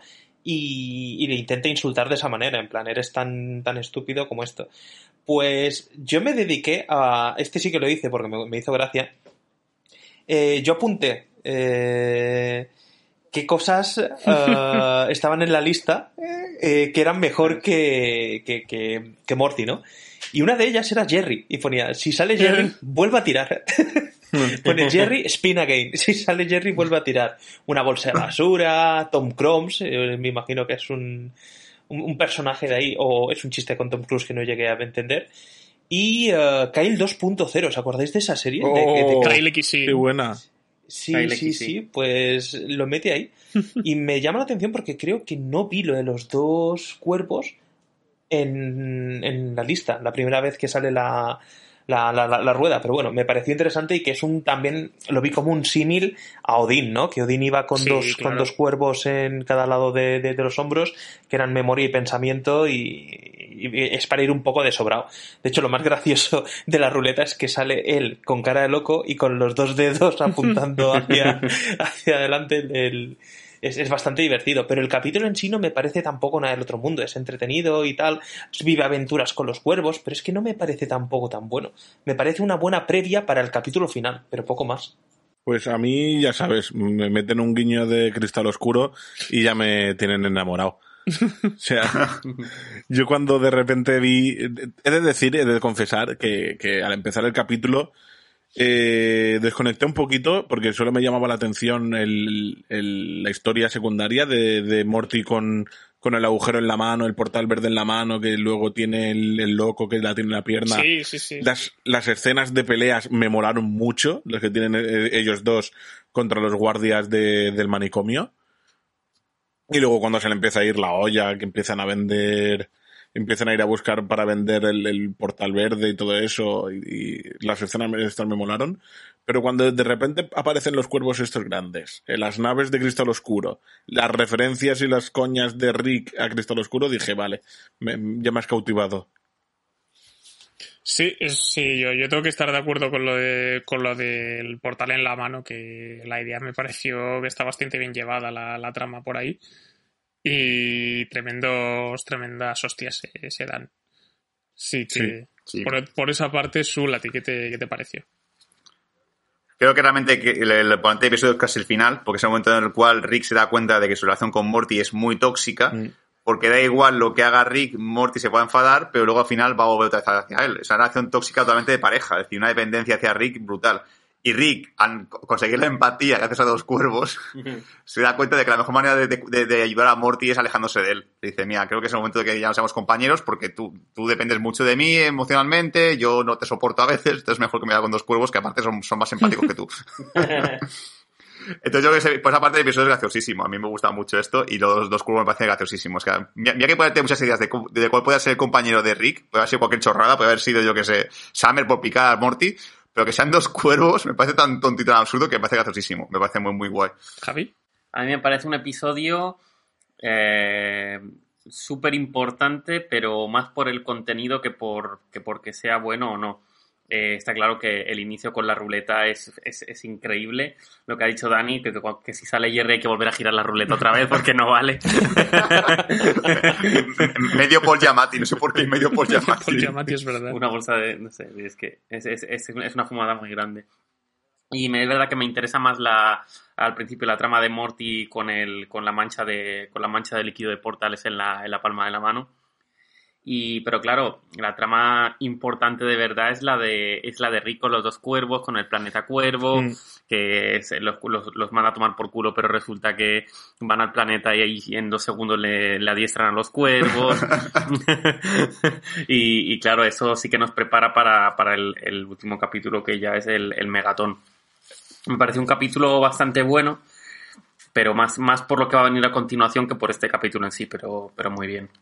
Eh, Antes del episodio 10, ¿vale? Solo quiero leer la sinopsis de MBD del episodio 10, ¿vale? El último episodio, porque parece que es cuando dejas, dejas trabajar al becario para que te haga la sinopsis de las Pero, cosas. pero espera, espera, que antes yo quería comentar do- dos guiñitos de- del, del episodio 9. Que Sí. uno me mola lo, lo que has dicho tú de las relaciones tóxicas, que acaba con el con la escena post créditos, que también es una relación tóxica, que aparece el, el, el basureta esta, que, que es como un animal que come basura, que también está en la rueda, que le que está en, en la casa con su mujer, suena la, eh, suena la campana y dice, uy, voy a comer basura. Le dice, no, a ver, ¿no ves que es una relación tóxica? Tú eres médico. y, y luego me mola mucho el, el- la frase que aparece cuando, cuando vacía el, la pistola de portales, que dice, uy, lo ha marcado el muy, el muy cabrón, lo vuelve a llenar con, Ah, sí. con, una- un, Sprite. con Sprite raro y, y el líquido que queda, y pone la pistola de sustancia desconocida e encontrada, lo que está bien. lo que es correcto. que luego apare- que aparece Rick y dice, ¿cómo se te, cómo se te ocurre juntar ese líquido tóxico con, con mi líquido de portales? bueno, la sinopsis del episodio 10, según MBD, por favor, para todos los que han visto el episodio 10, porque creo que es muy relevante. Como en un anime, Rick vive al máximo, hace amigos y acaba con nuevos enemigos. Vamos. Y ya está. Te has quedado a gusto, campeón. Es, Eh, es que Ricky Morty Vale. o, o un, o un anime de catalán de la Sí. Crítica 3, tío. yo qué sé, yo qué sé. Y ocurren muchas cosas más. Pasan movidas. La, la introducción. Sí, el- la luego este el- es, es magistral también. el- la sinopsis que, que me aparece en inglés, que no sé por qué me sale el IMDB inglés, me Ah, dice, eh, Rick está viviendo su mejor vida como anime, mientras que un particular Morty es a- eh, es- está a punto de llegar a su conclusión. Vale, pues, diferente. pues ya está. básicamente. ¿no? Y, es una continuación prácticamente directa de, de cómo acaba el, el capítulo 9, ¿no? Donde vemos eh, en este Rick Murray Jack eh, que está viajando por diferentes eh, lugares, diferentes mundos con sus cuervos. Y en plan, en plan Ronin por ahí reventando gente y que parece un personaje del Bloodborne, también hay que decirlo. Sí. Y, y con un, y con su propio opening de anime. Que yo creo que eso es muy Sí. interesante. Yo creo que es lo mejor de la temporada. Para mí, a título personal, El opening. es el opening de anime me pareció la puta hostia. y un tema. Y a partir de ahí, pues la, la cosa se va liando de una forma diferente. Al final volvemos a la ciudadela. eh, el Morty que está mandando todo, pues tiene sus propios planes. Eh, la cosa se desmadra y al final pues te dejan con un final súper abierto en el que este Morty pues está con- ha conseguido como romper la cadena del eterno retorno que tienen los Ricks con los Mortys. O al menos eso se da a entender. No sé a- por dónde irá en la sexta temporada. Eh, Dani, cuéntame. Pues yo creo que es un capítulo concluyente estupendo. Eh, empieza un poco raro porque sigue. Creo que es el único capítulo que continúa, ¿no? Con algún capítulo anterior, porque seguimos con la historia de los cuervos, eh, un poquito más de anime, porque tiene un opening completamente japonés de una serie de anime. Eh, hay una parte muy divertida en la que vemos a un Rick, a un Morty, perdón, de unos 50 años hecho mierda. Sí. Que le dice, es que no te das cuenta de que ha pasado el tiempo y tal. Y me pareció entretenido, me pareció divertido. Pero para mí lo mejor es volver a la Ciudadela. Para mí, cualquier capítulo que salga a la Ciudadela me parece los mejores. Y este capítulo tiene lo mejor de la serie, que es que vemos cómo no solo se vuelve a la Ciudadela, sino que por fin nos explican qué puto problema tenía Rick con la Ciudadela. Es que se explica todo. Ya nos dicen aquí directamente que él ya ayudó a fundar la Ciudadela porque se estaba cargando a todos los Ricks del, del, multiverso. Cualquier Rick que se le presentase o cualquier Rick que se le pusiese delante, él lo mataba. Y te explican el motivo. Es por lo del capítulo ese que no sé si creo que era el principio de la segunda temporada o la tercera, Sí, que sí, los hombres segunda. bichos se intentan meter en su cabeza, que es el capítulo de la salsa Sichuan, que vemos como un Rick aparece de, de la nada con, con un- una pistola a portales y mata a su mujer y a su hija, que nos dicen claramente que él, eh, que es algo que tampoco estaba confirmado, aunque ya lo sabíamos todos, él realmente no tiene hija. La vez con la que está es una vez que no debería de existir, Mm. porque el Rick ese que está intentando encontrar y está buscando como un desesperado durante muchísimas décadas, que no consigue encontrarlo, y vemos cómo se le va la puta pinza, un poco Deadpool, ¿no? Esa parte en la que está persiguiendo a un montón de Ricks y los mata a todos y va con una foto que la foto es como electrónica y le dice si hay coincidencia o no con el Rick que mató a, a su mujer y a su hija. Y, y acaba hecho mierda, ya es cuando acaba borracho en, en una silla matando a cualquier Rick que se le aparezca cerca, acaba yendo a donde están reunidos los Ricks y se los carga a todos también y acaba haciendo como un pacto con los supervivientes para crear la ciudadela y que le dejen en paz. Me encantó. Yo es que creo que es el mejor puñetero capítulo que he visto de Ricky Morty. Quitando Mm. el principio de los cuervos, que me parece ya un poco innecesario. El final, el tema de la ciudadela, el tema del Morty, que también es que, es que no sé cuánto dura este capítulo, pero pasan un montón de cosas que son destacables. El Morty final, que es el Morty que yo había estado hablando con amigos, quién es iba a ser ese Morty. Yo creía que de hecho que era un Rick y tal, que acaba haciendo ese pedazo de masacre. No sé, es que tengo la sensación de que estoy contando todo el capítulo, pero es que hay mucho que contar. Eh, creo que os voy a dejar hablar alguno más, por si me estoy dejando algo, queréis añadir algo, pero me parece espectacular este capítulo. Juana. Sí, no, a, a mí me encantó. O sea, brutal de- desde el principio al fin. O sea, sí, sí estoy de acuerdo con Dani que lo de los cuervos es lo que menos interesante. Yo, cu- cuando apareció la ciudadela, lo primero que pensé fue a Dani le va a gustar mucho este capítulo. Sí, también lo pensé. Correcto. Y es, que, y es que es increíble, o sea, a mí, mm, conociendo a Ricky Morty, no sé por qué, desde, a- desde un rato me estuve oliendo. ¿Qué te apuestas al que al final Rick analiza su propia imagen y ve que él es el mismo que mató a su familia? Yo también lo he pensado, ¿eh? Sí, yo también lo pensé. Lo ese pensé giro. por un momento y dije, van a ser muy capullos si hacen eso, tío. Y, y luego quiero destacar una de las mejores frases que hay en toda la temporada y no sé si en toda la serie, que es cuando, cuando el Morty villano empieza a hundir todo en el portal, en el líquido de portal, toda la ciudadela la hunde en el líquido de portal matando a todo el mundo. Que hay un Ricky, un Ricky Morty que dice, espera Morty, vamos, vamos a matarnos nosotros a nosotros mismos y así romperemos su plan. Y es como, eh, lógica nula. No, no, realmente la lógica era brutal. Era el proyecto Lázaro, era que si se morían, volvían a unas cápsulas eh, donde se reencarnaban. Y me parece delicioso el Ah, final claro. que les prepara el Morty. Que era- es que se, se ve que el Morty necesita eh, un montón de, de cosas para pon- llevar a cabo su plan de, de crear este agujero negro. Este, es que no sé qué es el final, me gustaría debatirlo un poco. Sí. Necesita varias cosas y el ingrediente final es un montón de sangre de Ricky Mortis Sí. que, que- Sí. que los, los mete en una trituradora que me pareció asquerosamente bueno que los que en el proyecto Lázaro los meta en una incubadora que él ha diseñado y, y- y mueran espachurrados en una es que no se me ocurre peor forma de morir de verdad que cortar por cuchillas y hecho batido Sí. me pareció divertido y asqueroso a la vez Javi. Bueno, pues es que está bastante claro, uno de los mejores episodios de todas las, de toda la serie. Eh, y, y vamos, eh, una cantidad de contenido y de, y de, y de metaanálisis increíble, sobre todo el final cuando rompe un poco con, con la propia serie y de dejarnos un poco el- la continuidad incierta de lo que puede pasar a raíz de aquí, cuando se ha cargado el multiverso, podríamos decir. Eh, no sé más, no sé qué decir más porque es que es, tan intenso este capítulo que, cualquier cosa que digas eh, va a ser importante. Ya, ya lo habéis dicho, el tema de la ciudadela, eh, el tema de, del, proyecto Lázaro, eh, el tema del principio con, con ese opening de anime genial, o cuando Rick descubre que realmente los cuervos iban con él también por interés. Eh, es delicioso todo. Es que Sí. no sé si- Yo creo que realmente este episodio realmente lo que tiene la clave es, es un poco lo que hemos estado viendo eh, estos últimos, estos últimos dos episodios, ¿no? Que es que la relación de Rick y Morty es tan tóxica que incluso en este episodio se plantea, se plantea el Morty presidente este que le dice, ¿no te das cuenta de que realmente Rick, ha- no, no llega a decir, pero porque Morty lo deduce, que realmente ha vuelto contigo porque los cuervos han pasado de él. O sea, no ha vuelto contigo porque te eche de menos o porque le ha dado pena, simplemente porque los cuervos han pasado de él y han dicho, pues vuelvo de nuevo a casa.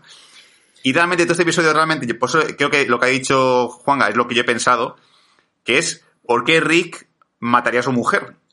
Claro, el único motivo por el cual Rick mataría a su mujer es para, para, para provocar la existencia de Morty, porque si su mujer existe, él nunca creará a los Morty, porque realmente, realmente son forzados, creados por, el- por su mente maligna. Él, ha forzado a que Jerry y Beth se conozcan, se conozcan para que, que creen más Mortys. Entonces, él sabe que en el momento en el cual su mujer no muere, Morty nunca existirá. Porque Beth muy, muy probablemente no conozca nunca a Jerry.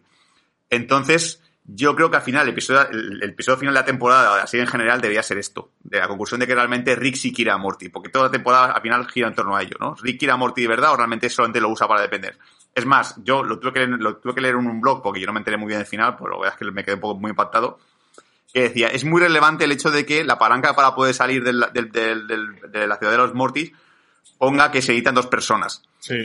Porque ahí demuestra un poco que Rick sí quiere a Morty o sí que, sí que él prevé haber, haber sido allí con Morty al lado, no él solo, porque si no se puesto una palanca para él solo y ya está. Entonces yo creo que sí es verdad que ahí está un poco la historia, ¿no? De que finalmente toda la serie va a girar en torno a si realmente Rick sí quiere a Morty o realmente para él es simplemente una herramienta. Y yo creo que aquí está la clave, ¿no? Es- vemos a ver qué pasará porque también es eso. El, el, Rick malvado este todavía existe, aunque sea a lo mejor el mismo. Está por ahí escondido porque no, se no ha salido nunca. Y realmente el Morty, mal- el Morty malvado también, el Morty del parche, como que vuelve otra vez a la Tierra, porque realmente se va a este universo que está como explotado y tal, pero como que luego no vuelve no a desaparecer. Entonces esa, esa trama todavía no se ha cerrado del todo. Que no sé, Veremos qué ocurre. no sé yo si... Bueno, tam- también es una tontería porque no sabemos cuántos mundos pueden visitar ni nada, pero es que el color de la pistola es amarillo, deja de ser verde. Sí, sí. No sé, no sé qué puede ocurrir con eso, ¿eh? Es raro, pero algo, algo huele por ahí que mejor se, es universos paralelos, como dices tú, no sé qué puede ser, no sé qué puede significar. Es que hay un detalle más. Si os fijáis, la pistola de Rick la tira. Como si ya no le pudiese dar uso o algo. Cuando están ya en la nave, eh, no tiene ese brillo típico de la pistola de portales. Y como que ya no la puede utilizar. O ya no le puede dar uso. No sé. Me llamó mucho la atención esa parte también. Es que yo tengo la sensación de que podríamos hablar perfectamente media hora de este capítulo, con la cantidad de detalles y- y- y temas que tiene, Sí. y, y no, lo, no lo abarcaríamos todo, no lo, no lo comentaríamos todo. Tiene mucho detalle oculto, tiene mucho detalle que se tendría que relacionar con otros capítulos. Yo creo que este Rick no tiene, este Morty, perdona, no tiene Rick. Es un Morty que está hasta los cojones de los Rick y quiere salir de este bucle de, de Ricks abusando de Mortys, porque realmente también nos dicen que eh, Morty es una creación por parte de Rick que en todos los universos, en todas las realidades, hace que su hija conozca a Jerry eh, hay unas escenas, que no sé si os acordáis, en las que en la biblioteca, en un bar, en un restaurante, hace que se conozcan, hace que se crucen. Que es, es, es, es algo muy, muy curioso, ¿no? Porque Rick, que no puede aguantar a Jerry, que lo critica más no poder, sabe que es necesario para crear a, a Morty, a, a, a su adorado nieto, que insisto, yo creo que cuando se aparta de Morty en los capítulos anteriores, en el capítulo anterior en concreto, es porque no sabe hasta qué punto le hace mal a Morty. Porque Rick necesita a Morty. Está claro que él es consciente de que necesita eh, tener cerca a Morty, no solo por, por lo que le aporta, sino por lo que, lo, lo- lo que le quiere. Pero también sabe que le hace mucho mal estando con él. Así que tiene esta dualidad y por eso se lo aleja y por eso ya a veces quiere estar con él, a veces se distancia. Yo creo que es por este motivo. Pero lo que me ha follado la cabeza y quiero saber más es qué ha hecho eh, el Morty. Yo lo llamo el Morty ya como si fuese el único porque me ha parecido que es el eh, ha sido un Morty capaz de enfrentarse y adelantar a todos los, lo- todo lo que pudiese hacer eh, el el Rick atento, que es un Rick que ya he dicho al principio del capítulo que era un Rick que, que- que era invencible, ¿no? Que hemos visto que nadie le ha derrotado, nadie le ha, le ha hecho sombra en, todo, en toda la temporada, excepto este Morty.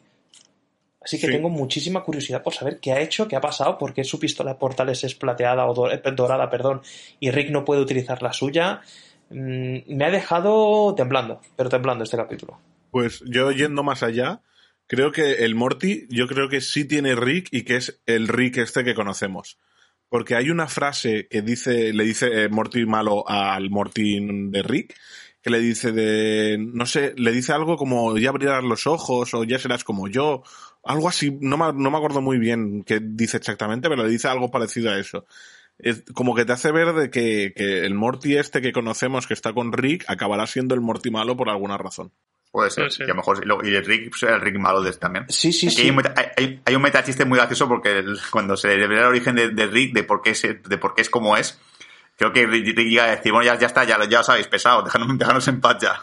Porque estar hasta la polla de Dan Harmon de que la gente le pregunte, pero ¿dónde es el origen de Rick? ¿Por qué no está su mujer? ¿Dónde está su mujer? Y al final es como, mira, ya está, quita la respuesta, dejadme en paz ya, pesaos. Ya es canon, ¿vale? Yo dejaría que es también si alguno de nuestros oyentes que ha llegado hasta aquí quiere comentar alguna de sus teorías, alguna de su teoría que tenga eh, respecto a este final de temporada, escribidnoslo, dejándoslo en el cajón de comentarios. Que, que puede que se, que se forme algo, algo interesante, ¿no? A lo mejor Dan Harmon nos lee y dice, hostia, me han descubierto. O Justin Roiland. Justin Roiland tiene más pinta de escuchar podcast. Yo ya como último añadido, eh, recomendar a la gente que también se vea los cuatro capítulos de Ricky Morty Extras, que son Uf. una pasada cada uno, especialmente Joder. el tercero, el del videojuego. Que por, Uf, que por cierto, fumadas, hablando eh. de fumadas Joder. de Ricky Morty, que en la promo de Twitter, que sacaron varios clips en los que salen Ricky Morty con actores reales, entre, entre ellos a Christopher Lloyd haciendo Doc. de Rick, Doc- al doctor Emmett Brown, Christopher, el actor Christopher Lloyd haciendo de, de Rick y luego también teníamos un Morty. Eso al final no ha quedado en nada, no han explicado todavía lo que es. En los extras no sale nada de eso. Huele que sea un extra, porque los episodios extra que hay en HBO son como diferentes cosas así como muy locas. Hay uno que es un episodio de anime totalmente, este que, que ha comentado Juan al de videojuego. Eh, está como un poco buscado. Yo creo que va a ser un corto para, para, para estos extras. Pero no sé yo, porque creo que es todo japonés. O sea, lo, hay, el primero es un tipo samurái japonés, los, el segundo es un anime, el tercero es un videojuego japonés pero con frases inglesas, y el cuarto es otro anime. Y de hecho, ser, son ser. todos, hablan todos japonés. Mm. Sea, ahí lo tenían eh, japoneses explotados ahí en el sótano o algo. Pues. Pues a ver, dentro de poco a ver en qué, en qué queda todo eso. Yo creo que será por alguna. Yo creo que será alguna chorrada. Pero bueno. Así que. Gracias a Por todos. el lore. Sí. Sí, sí. Entonces, eh, gracias a todos por escuchar este programa. Esperemos que os la hayáis pasado bien. Y a ver qué nos depara la sexta temporada de Ricky Morty, que seguramente tendrá, tendrá programa. Tiene que ser muy mala para que no le hagamos un podcast. Así que nada, termina la temporada de GCPD. Ya sabéis que pronto empezará Bad Señales. Eh, y recordad también que, que dentro de, de muy poquito podréis escuchar la segunda mitad del reto El Séquito de Reconturas, que estamos ahí a full eh, con sesiones maratonianas porque se nos ha echado todo encima, porque hemos estado tomando el sol todo el verano y, y no viendo la serie. Pero bueno, así que eso es lo que tenemos previsto para la programación de Bad Señales. Empezaremos la temporada con mucha arena. Sí. Eh, con, Sí. Y, Con- y, y, y- y planos largos. y forma de, Y y gusanitos. forma de dunas. Sí. Dune. Es más, es Duna catalán. Duna. Duna. És, és, és, és d'una o d'una altra, també. Sí. Parlarem d'una peli. Exacto. Eh, hablaremos de Dune, Dune, Duna, eh, adaptación de, de, de, la, de la mítica saga literaria de ciencia ficción, rollo Space Opera, que ya tuvo su adaptación en los años 80 por parte de David Lynch, eh, y que esta vez, pues, eh, nuestro amigo Denis Villeneuve eh, ha da- decidido adaptar en forma de blockbuster super caro, que se podrá ver en cines y pues hablaremos un poquito de, de toda esta experiencia que llevamos ansiando esta película desde, desde épocas prepandémicas, que se ha retrasado ya no sé cuántas veces. Así que nada, esto ha sido todo en Bad Señales. Gracias por estar aquí y recordad que estamos tanto en Facebook, Twitter, Instagram como también en badseñales.com. Así que gracias a todos y hasta pronto. Adiós. Adiós. Adiós.